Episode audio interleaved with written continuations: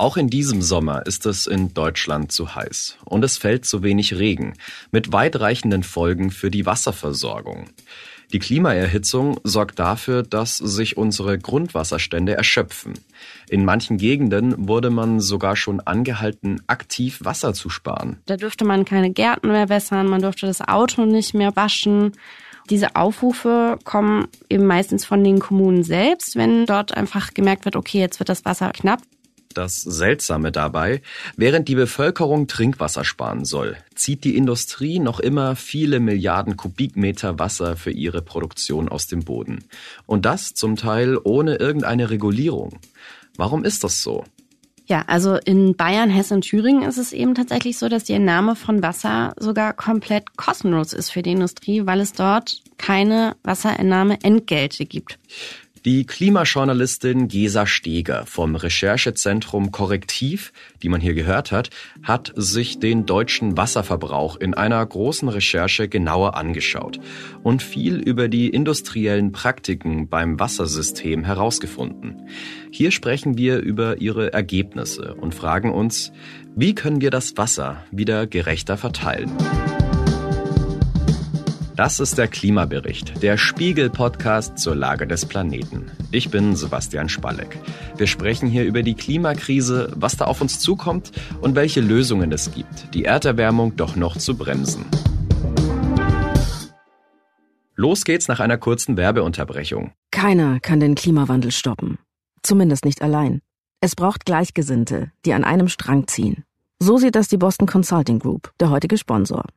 Intern hat die Strategieberatung deswegen den Net Zero Pledge abgelegt. Das Versprechen, bis 2030 klimaneutral und ab 2030 klimapositiv zu werden, also der Atmosphäre mehr CO2 zu entziehen, als BCG ausstößt. Und extern arbeitet BCG jeden Tag mit Entscheidern aus Wirtschaft, Politik und Gesellschaft zusammen, darunter große Namen wie das Weltwirtschaftsforum, die UN-Klimakonferenz oder Bill Gates. Das heißt, die schlausten Köpfe aus allen Bereichen entwickeln gemeinsam klimafreundliche und profitable Lösungen im Einklang von Wirtschaft, Politik und Gesellschaft. BCG ist überzeugt, nie war es wichtiger als jetzt, gemeinsam zu handeln und freut sich über jeden, der genauso denkt. Klingt interessant? Weitere Informationen gibt es auf bcg.com oder unter dem Hashtag Group Up for Climate. Hallo Gesa, derzeit herrscht in Norditalien, also gar nicht so weit weg von der deutschen Grenze, eine dramatische Dürre. Es vertrockneten Felder, Flüsse und Seen. Es wurde sogar bereits der Notstand ausgerufen. Trinkwasser soll in manchen Regionen nicht mehr zum Bewässern von Gärten und Spielplätzen und in Schwimmbädern verwendet werden, um Wasser zu sparen. Ist denn so eine Wasserknappheit auch hier in Deutschland möglich? Ja, also tatsächlich, weil Trinkwasserknappheit ist ein globales Thema mit lokalen Auswirkungen. Und auch wenn Deutschland im internationalen Vergleich bei der Wasserversorgung noch ganz gut dasteht gerade, schlagen auch hier Fachleute Alarm, weil immer mehr Regionen ernsthafte Probleme bekommen. Also die ernsthaften Probleme, die sieht man ja schon ganz offensichtlich an vertrockneten Feldern und Wäldern. Aber beim Trinkwasser, da fällt es noch nicht so auf. Also da drehen wir eigentlich den Hahn auf und es fließt. Wie zeigt sich denn sowas wie Trinkwassermangel? Ja, also in vielen Regionen Deutschlands sinken die Pegelstände des Grundwassers und der Flüsse und die Seen trocknen aus. Sieht man auch immer wieder, wenn man über Land fährt, zum Beispiel in Brandenburg, immer wieder fährt man an Seen vorbei, wo die Pegel einfach gesunken sind in den letzten Jahrzehnten.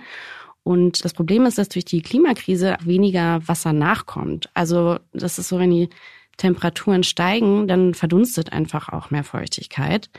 Und gleichzeitig häufen sich diese Starkregenereignisse. Das heißt, es kommt einfach sehr, sehr viel Wasser auf einmal runter. Dann sind die Böden gesättigt und können es nicht mehr aufnehmen. Das heißt, die Grundwasserspeicher, die füllen sich dann auch einfach nicht mehr auf, weil das Wasser einfach abläuft, also in Flüsse beispielsweise. Und das Problem ist natürlich, dass wir bei steigenden Temperaturen auch einfach mehr Wasser brauchen, weil wir unsere Gärten sprengen wollen oder weil wir öfter duschen möchten. Aber nicht nur Privathaushalte brauchen mehr Wasser, sondern auch die Landwirtschaft, um die Felder zu wässern. Und auch die Industrie, die braucht natürlich auch mehr Wasser. Hm. Wo in Deutschland ist die Wasserknappheit denn am größten? Ja, also Wasserknappheit betrifft sehr viele Regionen in Deutschland mittlerweile tatsächlich. Also zum Beispiel Brandenburg, da hat man es ja auch immer wieder gehört. Das ist einfach die große Dürre. Das liegt natürlich auch an den sandigen Böden dort. Es gibt Wasserknappheit in Sachsen, Teile von Bayern sind betroffen, Mecklenburg-Vorpommern ist betroffen, aber auch in Regionen in Nordrhein-Westfalen wird Wasser knapp. Mhm. Und haben große Städte eigentlich einen größere Wasserknappheit? Also je mehr Menschen es gibt, desto größer ist ja da auch der Wasserverbrauch. Ähm, da gibt es auch immer wieder einen großen Streit. Also ein Beispiel in Hessen, wo wir auch auf Recherche waren, das ist eben so, dass Frankfurt das Wasser quasi, was dort genutzt wird, aus dem Umland bezieht.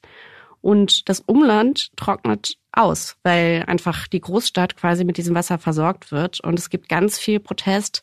Das gleiche sieht man auch in Hamburg beispielsweise. Da ist so, dass Hamburg Wasser, das ist der dortige Wasserversorger, sein Wasser vor allen Dingen aus Niedersachsen bezieht. Und dort wiederum gibt es auch viele Menschen, die sagen, naja, eigentlich müsste das Wasser hier bleiben, weil wir haben hier mittlerweile ein Wasserproblem und dieses Wasser fließt eben in die Großstädte ab. Also es gibt bereits jetzt Streit ums Wasser, darüber sprechen wir ja auch noch. Aber woher beziehen wir eigentlich unser Trinkwasser für unseren alltäglichen Gebrauch? Also ist das eigentlich alles Grundwasser, das aus dem Boden gezogen wird? Es ist so, dass in Deutschland ungefähr 70 Prozent unseres Trinkwassers aus dem Grundwasser kommen. Das wird dann hochgepumpt, dann wird es aufbereitet eben von den Wasserversorgern und der Rest unseres Wassers kommt vor allem aus Oberflächengewässern, also aus Talsperren, aus großen Seen wie dem Bodensee zum Beispiel. Also der versorgt sehr, sehr, sehr viele Menschen. Und teilweise kommt Wasser auch aus Uferfiltrat, also aus Wassergewinnungsanlagen an Flüssen. Woher das Trinkwasser dann tatsächlich quasi kommt, das unterscheidet sich dann immer von Bundesland zu Bundesland. Aha. Und warum wird das föderal entschieden, woher man das Wasser bezieht? Das hat einfach damit zu tun, wie viel Wasser da ist zum Beispiel. Also es gibt Regionen, wo einfach im Boden tatsächlich gar nicht so viel Wasser ist. Und da muss einfach Wasser über Fernleitungen hintransportiert werden. Zum Beispiel aus Talsperren. Also es gibt sozusagen da nicht so viel Wasser im Boden. Und deswegen wird es über Fernleitungen transportiert. Das sind Teilen von Thüringen zum Beispiel so, dass einfach dann über Rohre diese Talsperren quasi die Menschen mit Wasser versorgen. Okay, und wie viel Wasser verbraucht denn Deutschland pro Jahr durchschnittlich insgesamt? Also in Deutschland entnehmen wir aus Flüssen, aus Seen und aus Grundwasser insgesamt ungefähr 24 Milliarden Kubikmeter. Ein Kubikmeter sind 1000 Liter. Also es ist schon eine sehr, sehr große Menge, die wir nutzen. Und insgesamt in Deutschland gibt es quasi ein Wasserdargebot, also ein ne, das Wasser, was einfach da ist, im Grundwasser, in den Seen, in den Flüssen, das sind 188 Milliarden Kubikmeter. Und eigentlich könnte man deswegen sagen, Deutschland ist wirklich ein wasserreiches Land, gerade im internationalen Bereich. Das fällt einem natürlich auch auf, gerade wenn man jetzt nach Frankreich schaut, nach Spanien oder Italien und sich diese dortigen Dürren anschaut, wo wirklich ganze Regionen mehr oder weniger austrocknen, dann kann man schon sagen, dass wir im Vergleich ganz gut dastehen. Und diese 188 Milliarden Kubikmeter, die werden dann immer wieder aufgestockt durch Regenwasser. Genau, das ist halt einfach das Problem einfach mit der Klimakrise. Es kommt einfach immer weniger Wasser nach. Das heißt einfach, diese Speicher füllen sich einfach irgendwann nicht mehr auf und dann gibt es natürlich einfach irgendwann eine Grenze, die erreicht ist und dann werden aus 188 Milliarden Kubikmeter einfach weniger. Du meintest ja gerade, woher das Wasser kommt, das entscheiden jeweils die Bundesländer. Wie sieht's denn aus mit der Verteilung? Also wer entscheidet, wer wie viel Wasser bekommt? Es ist so, dass Wasser in Deutschland ein Gemeingut ist. Das heißt, es gehört erstmal niemandem. Und das ist in anderen Ländern tatsächlich auch nochmal anders. Es gibt Länder wie in Chile zum Beispiel, wo Wasser privatisiert wird. In Deutschland ist es nicht so. Das, ist, das gehört einfach niemandem. Und trotzdem muss jeder, der eine große Menge Wasser nutzen möchte, sich natürlich auch an Vorgaben halten. Und in Deutschland sind die Wasserbehörden der Länder für die Vergabe von Wasserrechten zuständig.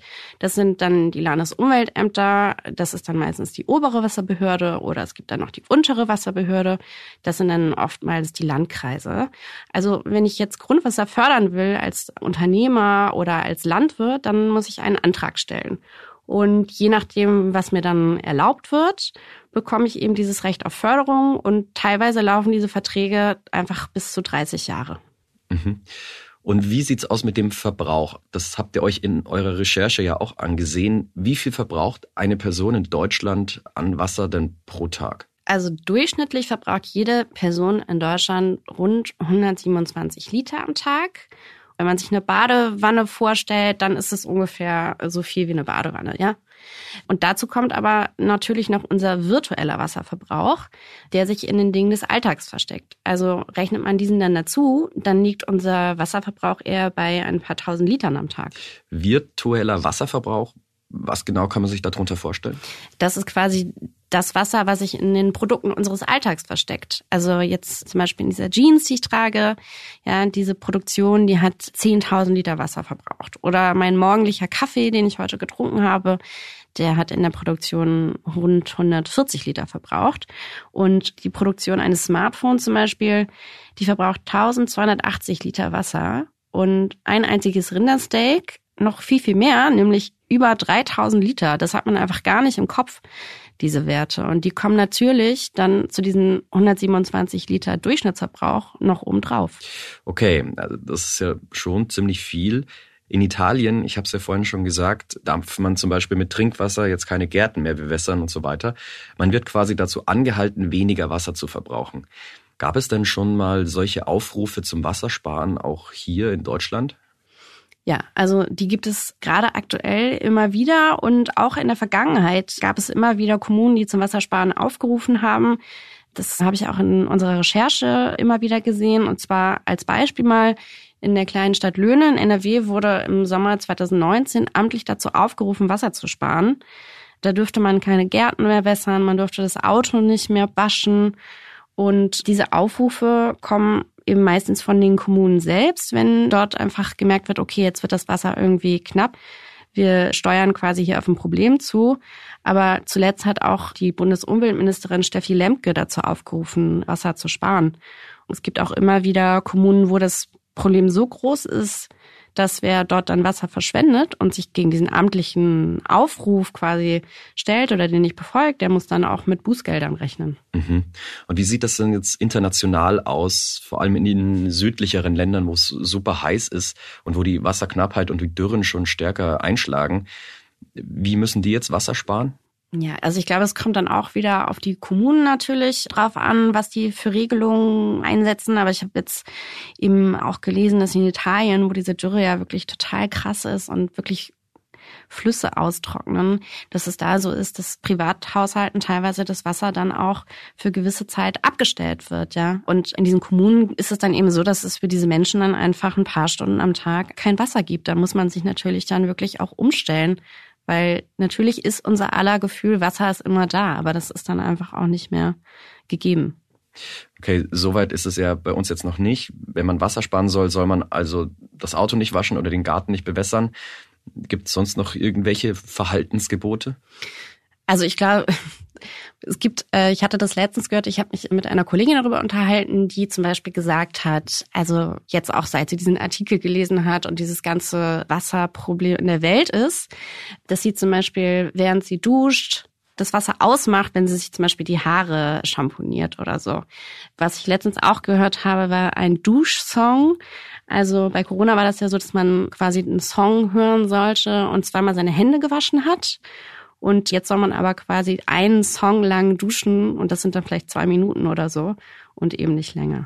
Ja, so bei diesen Tipps, da merkt man ja jetzt schon, da wird das Problem jetzt mal wieder auf den Einzelnen abgewälzt, aber die großen Verbraucher, die sitzen ja ganz woanders. Das schreibt ja ihr auch in eurer Recherche, dass die öffentliche Wasserversorgung, also das, was wir, die Menschen benötigen, das sind so 2,3 Milliarden Kubikmeter Wasser.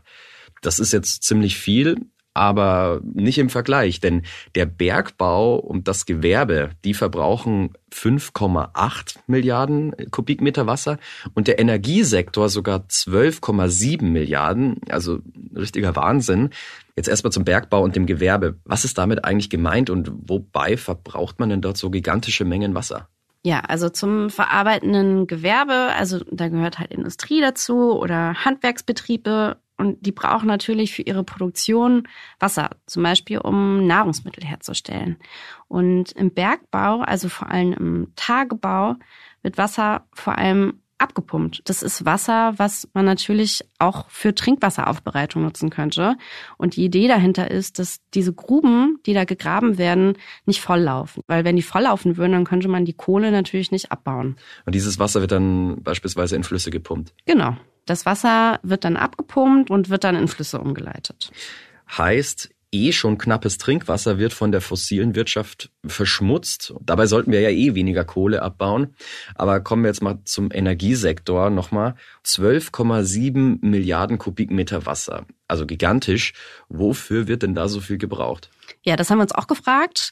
Und tatsächlich ist es so, dass dieses Wasser vor allem für Kühlwasser gebraucht wird.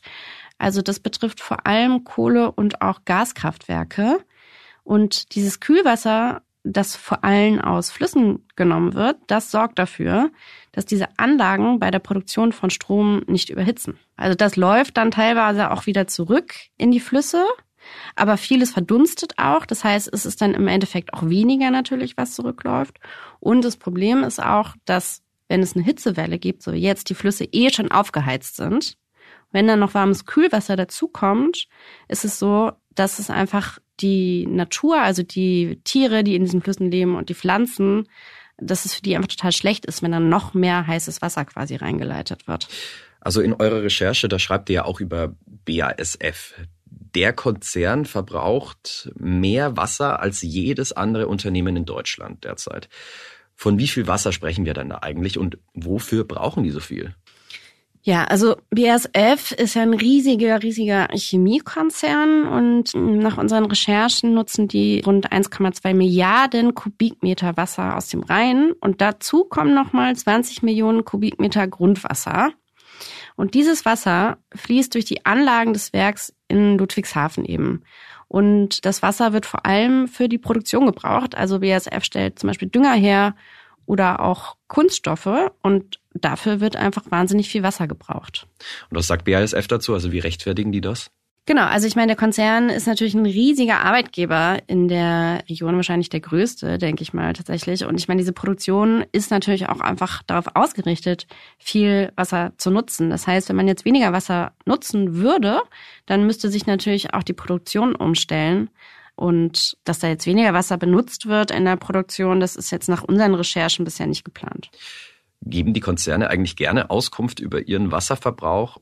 Wie sah das bei euren Recherchen aus? Also ich würde eher sagen, nein, sie geben nicht so gerne Auskunft tatsächlich. Also wir haben auch BASF angefragt und haben angefragt, welche Wassersparmaßnahmen dort geplant sind.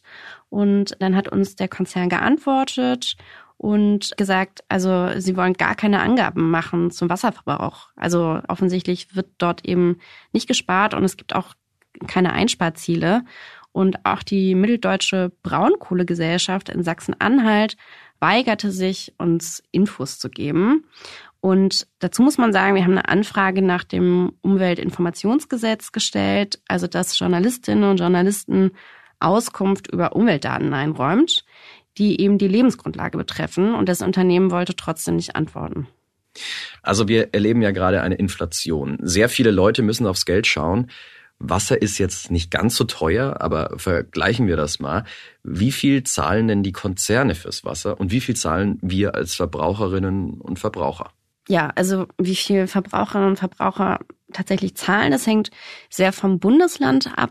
Und auch dort sind die Preise einfach sehr, sehr unterschiedlich. Also ich würde mal sagen, die variieren so zwischen 100 und 200 Euro im Jahr. Und was man auf jeden Fall sagen kann, ist, dass viele Industriezweige einfach viel, viel weniger zahlen für das Wasser, was sie nutzen. Und wir haben natürlich auch mal bei BASF angefragt, wie viel die eigentlich zahlen. Und da wurde uns gesagt, dass im Jahr 2020 weniger als 0,75 Cent pro Kubikmeter gezahlt wurden. Also das ist noch nicht mal ein Cent, ja. Und das bayerische Chemieunternehmen Alstchem das zahlt offenbar gar nichts. Also dort sagte man uns, in Bayern, ja, ich zitiere das jetzt, in Bayern bestehen derzeit noch keine Regelungen über die Erhebung von Wasserentnahmeentgelten. Ja, das heißt einfach, dass dieses Unternehmen nicht zahlt oder Unternehmen in ähm, Bayern einfach kein Geld für die ähm, Nutzung von Wasser zahlen.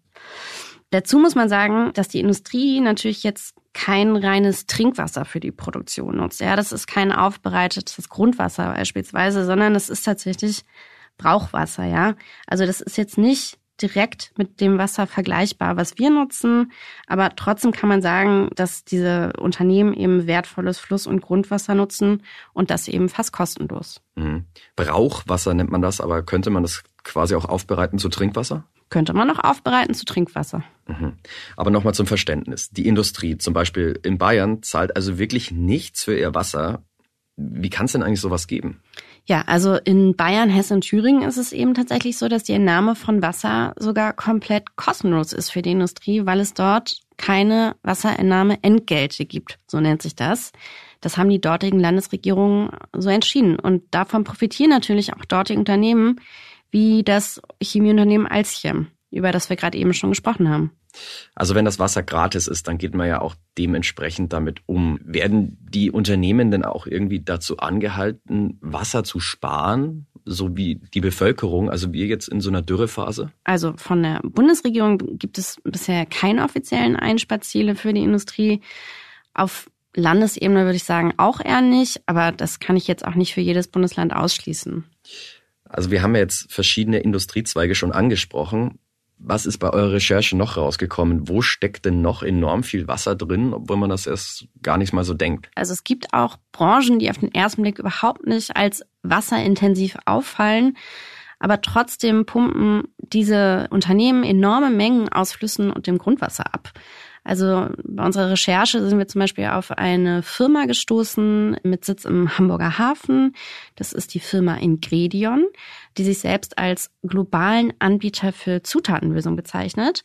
Und da werden zum Beispiel künstliche Zusätze hergestellt, die das Brot knackiger machen sollen. Oder irgendwelche Geschmacksverstärker oder Aufbackbrötchen. Und tatsächlich ist es so, dass diese Firma in Hamburg zu den Top 10 Wasserverbrauchern gehört aber das hat man einfach nicht auf dem Schirm. Okay, wie wir sehen, es gibt ein Ungleichgewicht. Die Industrie verbraucht Unmengen an Wasser und die Verbraucher werden angehalten, Wasser zu sparen. Teilweise drohen sogar Strafen. Mit einer zunehmenden Klimaerwärmung müssen aber auch die Konzerne bald mal schauen, wie sie ihr Wasser in Zukunft einsparen können, einfach weil nicht mehr so viel dann da ist. Dafür braucht man jetzt aber zunächst mal verlässliche Zahlen. Wie wird denn derzeit überhaupt festgestellt, welches Unternehmen wie viel Wasser verbraucht? Also tatsächlich ist es so, dass der Wasserverbrauch gar nicht von allen Bundesländern registriert wird, offenbar. Also in Thüringen zum Beispiel sagte uns das Thüringer Landesamt für Umwelt, dass es zu den größten privaten Wasserverbrauchern überhaupt gar keine verlässlichen Angaben machen könne, weil es in Thüringen, ich zitiere, dafür keine Rechtsgrundlage gibt, die die Grundwasserbenutzer dazu verpflichtet, Entnahmedaten zu melden. Was heißt, dass es überhaupt gar keinen Überblick darüber gibt, wo eigentlich das Wasser hingeht in Thüringen. Und tatsächlich ist es so, dass nicht nur Thüringen uns keine Auskunft geben konnte, es gab auch viele Bundesländer, die uns gar keine Auskunft geben wollten. Also wir haben tatsächlich alle Bundesländer angefragt nach den größten privaten Nutzern, also nach den industriellen Nutzern. Also es gibt sehr, sehr viele Bundesländer, die uns entweder gar nicht geantwortet haben oder nur teilweise geantwortet haben. Also als Beispiel Berlin hat uns geantwortet und hat uns eine Tabelle mitgeschickt und hat uns die Entnahmemengen gegeben, aber keine Namen. Also da steht dann sowas drin wie Zoo, privater Nutzer, Hotel und trotz mehrfacher Nachfrage und auch UIG-Nachfrage wollte man uns dort keine Angaben dazu machen, mit der Begründung, dass halt die Geschäftsgeheimnisse der Unternehmen betroffen wären. Also der Wille dazu, diese Information rauszugeben, geht gegen Null.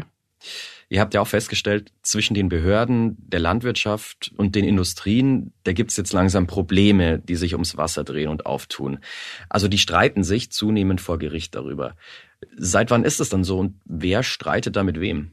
Also es ist so, dass in den vergangenen zehn Jahren die gerichtlichen Konflikte um Wasser im Vergleich zu den zehn Jahren davor in elf von 16 Bundesländern zugenommen haben. Und was wir immer wieder gesehen haben, ist, dass eben Landwirte gegen Wasserversorger klagen oder auch Umweltschutzverbände gegen die Vergabe von Wasserrechten klagen.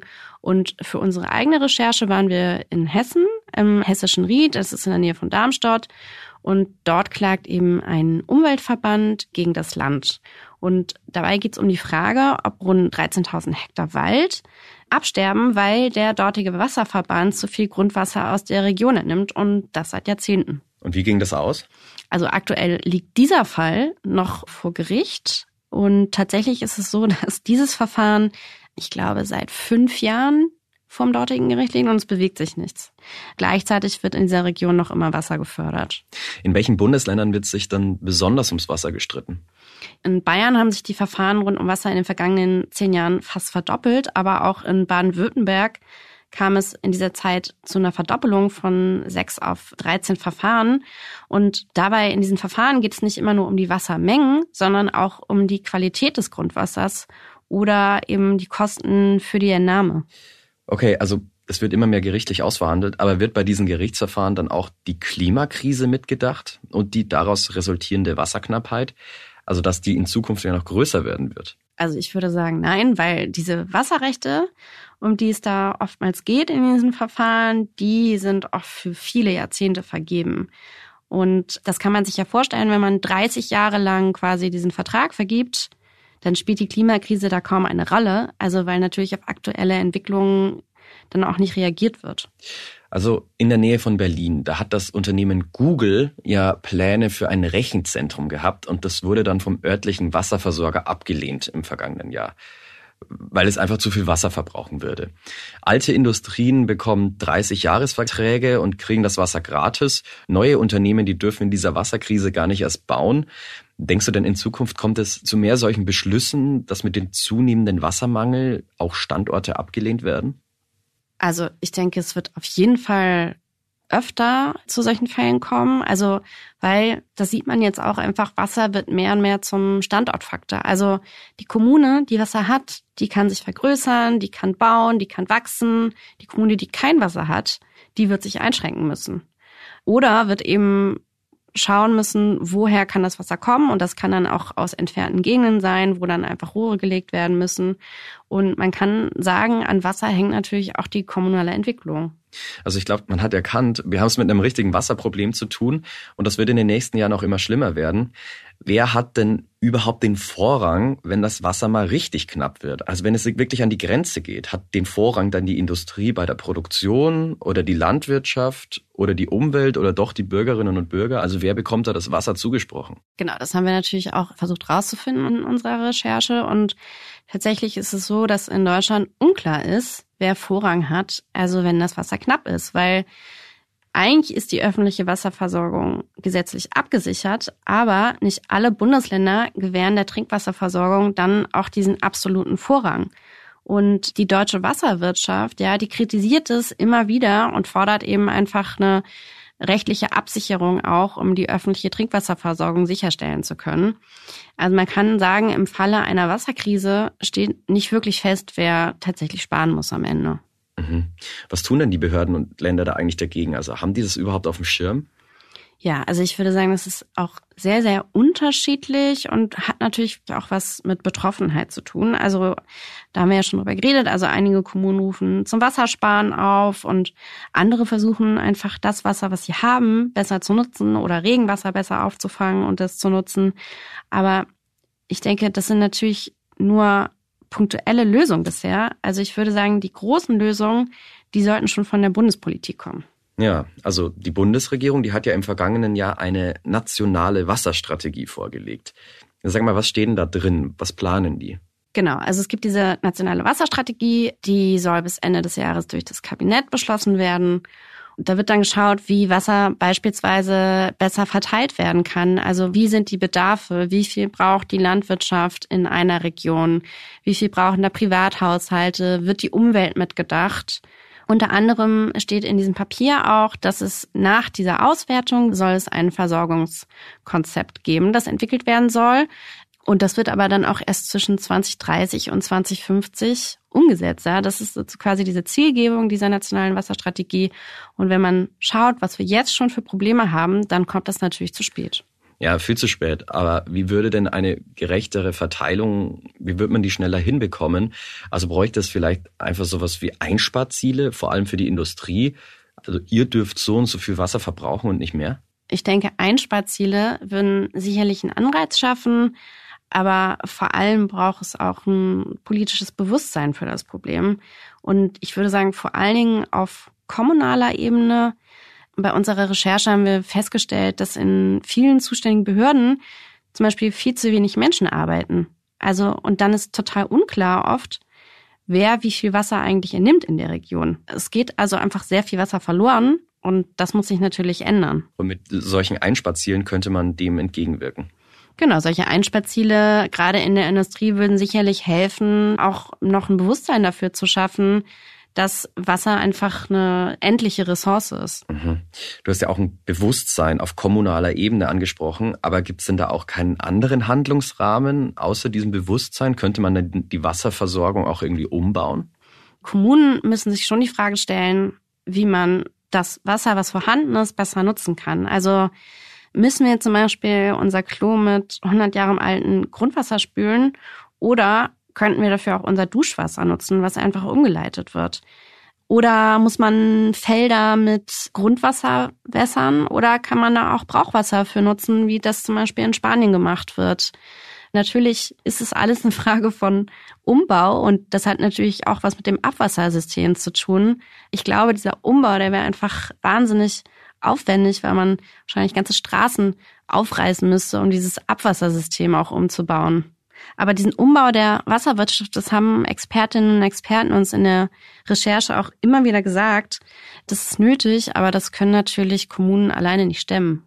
Und wenn sie das nicht alleine stemmen können, mit wem müssen sie zusammenarbeiten?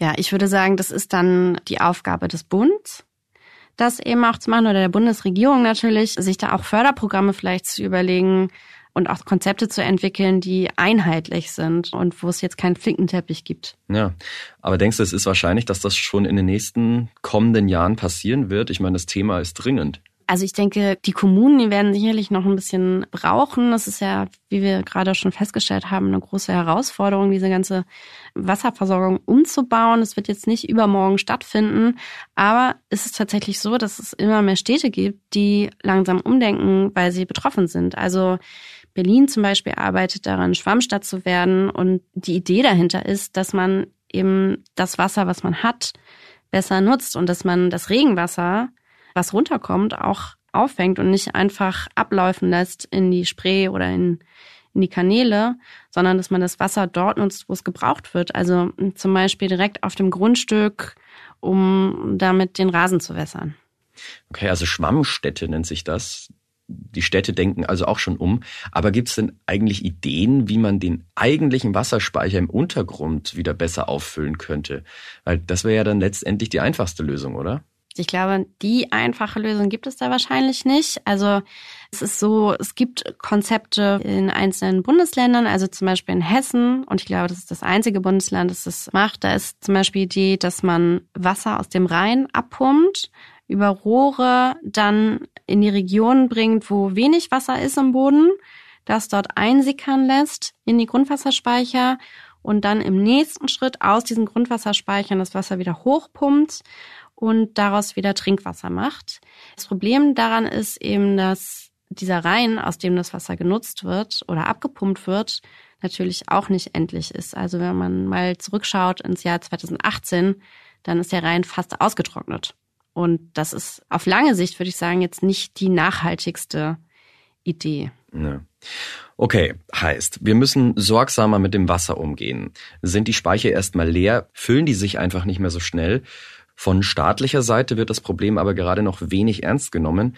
Denkst du denn, die Klimaerwärmung der nächsten Jahre wird den Wassermangel von selbst mehr auf den Plan rufen, einfach weil wir immer weniger Wasser haben und wir müssen uns ja dann zwangsläufig drum kümmern?